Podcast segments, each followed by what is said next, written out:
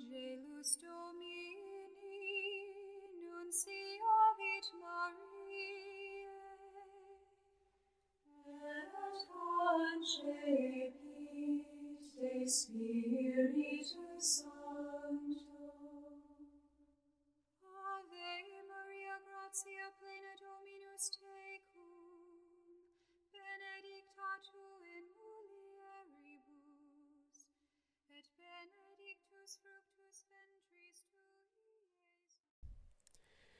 12 de fevereiro de 2023, sexto domingo do tempo comum. Evangelho de Mateus, capítulo 5, versículos do 17 ao 37. O Senhor esteja conosco. Ele está no meio de nós. Proclamação do Evangelho de Jesus Cristo segundo Mateus. Glória a vós, Senhor. Naquele tempo, disse Jesus a seus discípulos: Não penseis que vim abolir a lei e os profetas. Não vim para abolir, mas para dar-lhes pleno cumprimento. Em verdade eu vos digo: antes que o céu e a terra deixem de existir, nenhuma só letra ou vírgula serão tiradas da lei, sem que tudo se cumpra. Portanto, quem desobedecer a só um desses mandamentos, por menor que seja, e ensinar os outros a fazerem o mesmo, será considerado menor no reino dos céus. Porém, quem os praticar e ensinar será considerado grande no reino dos céus. Porque eu vos digo: se a vossa justiça não for maior que a justiça dos mestres da lei e dos fariseus, vós não entrareis no reino dos céus.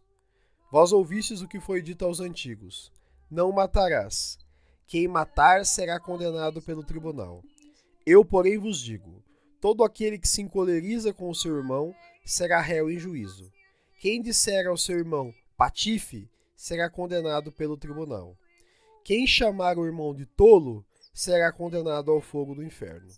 Portanto, quando tu estiveres levando a tua oferta para o altar, e ali lembrares que teu irmão tem alguma coisa contra ti, deixa a tua oferta ali diante do altar e vai primeiro reconciliar-se com teu irmão. Só então vai apresentar a tua oferta. Procura reconciliar-se com teu adversário, enquanto caminha contigo para o tribunal. Senão o adversário te entregará ao juiz, o juiz te entregará ao oficial de justiça e tu serás jogado na prisão. Em verdade te digo: dali não sairás, enquanto não pagares o último centavo. Ouvistes o que foi dito: não cometerás adultério. Eu, porém, vos digo: todo aquele que olhar para uma mulher com o desejo de possuí-la, já cometeu adultério com ela em seu coração. Se o teu olho direito é para ti ocasião de pecado, arranca-o e joga-o para longe de ti. De fato, é melhor perder um de seus membros do que todo o teu corpo ser jogado no inferno. Se a tua mão direita é para ti ocasião de pecado, corta e joga para longe de ti. De fato, é melhor perder um dos seus membros do que todo o seu corpo ir para o inferno. Foi dito também: quem se divorciar de sua mulher, dê-lhe uma certidão de divórcio. Eu, porém, vos digo: todo aquele que se divorcia de sua mulher, a não ser por motivo de união irregular, faz com que ela se torne adúltera. E quem se casa com mulher divorciada comete adultério. Vós ouvistes também o que foi dito aos antigos: Não jurarás falso, mas cumprirá os teus juramentos feitos ao Senhor. Eu, porém, vos digo: Não jureis de modo algum, nem pelo céu, porque é o trono de Deus, nem pela terra, porque é o suporte onde apoia os seus pés, nem por Jerusalém, porque é a cidade do grande rei. Não jures tampouco pela tua cabeça, porque tu não podes tornar branco ou preto um só fio de cabelo. Seja o vosso sim, sim, e o vosso não, não. Tudo o que for dito além disso vem do maligno. Palavra da salvação. Glória a vós, Senhor. Pelas palavras do Santo Evangelho sejam perdoados os nossos pecados. Amém. Queridos irmãos e irmãs, façamos uma brevíssima reflexão sobre o Evangelho de hoje. Jesus hoje evidencia que não pretende revogar a lei antiga, mas, pelo contrário, lhe dar pleno sentido, esvaziando-a das meras ritualísticas e buscando concentrar-se na essência dos atos cristãos. Jesus nos alerta que só o legalismo estrito não serve, que as leis devem ser analisadas a partir de nossas práticas. Devemos viver, portanto, no amor e interpretar as leis pela ótica da misericórdia. Assim, não basta matar, mas é preciso ter práticas para se fazer a vida fecundar, como não falar mal do outro nem maltratá-lo.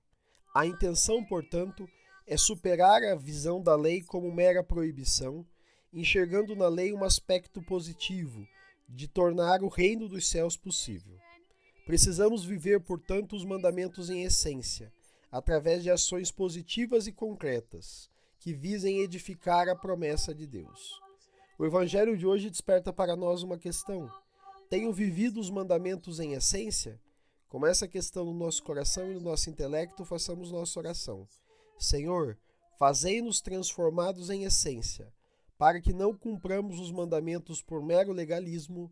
Amém. Fica o convite. Vivamos o cristianismo em sua essência. Louvado seja nosso Senhor Jesus Cristo, para sempre seja louvado.